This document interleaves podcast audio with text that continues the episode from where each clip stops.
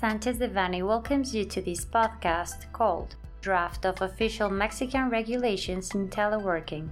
We remind you that this material is only informative and cannot be considered legal advice. For more information, please contact our lawyers directly.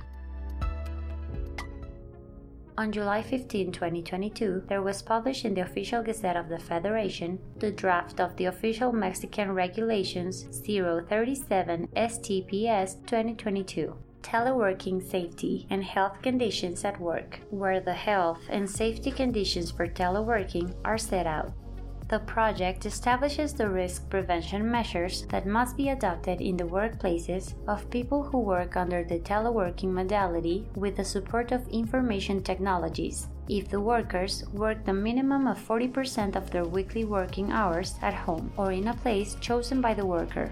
The measures established in the project must be applied to prevent events that endanger the physical integrity, life, and health of workers who are working under the teleworking modality. Due to the foregoing, employers who have workers working under this modality must comply with the following. Keep a list of workers in the teleworking modality, which must be shared with the Joint Safety and Hygiene Commission, including photographic evidence and tool delivery lists. Generate and keep a checklist of health and safety conditions in teleworking and validate it. Generate and keep a teleworking policy. Provide the necessary supplies for the proper performance of teleworkers, for example, ergonomic chair, supplies for sending information digitally, etc. The project establishes that for 60 days following its publication in the official Gazette of the Federation, the National Consultative Committee for Standardization of Safety and Health at Work may receive comments from the public about the project.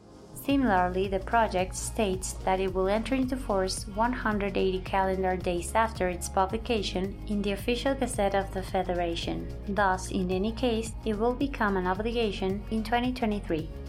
Sanchez Devanny's Labor, Social Security, and Immigration Practice Group has the knowledge and experience to assist you in complying with the obligations established in the federal labor law and the project, and prepare the backup documentation needed. This content was prepared by Alfredo Kupfer Dominguez, Fermín Lecumberri Cano, Francisco García Lerma, and Sebastián Rosales Ortega, members of the Labor, Social Security, and Immigration Practice Group. For any questions or comments on this material, please contact us directly or visit our website, sanchezdevanny.com.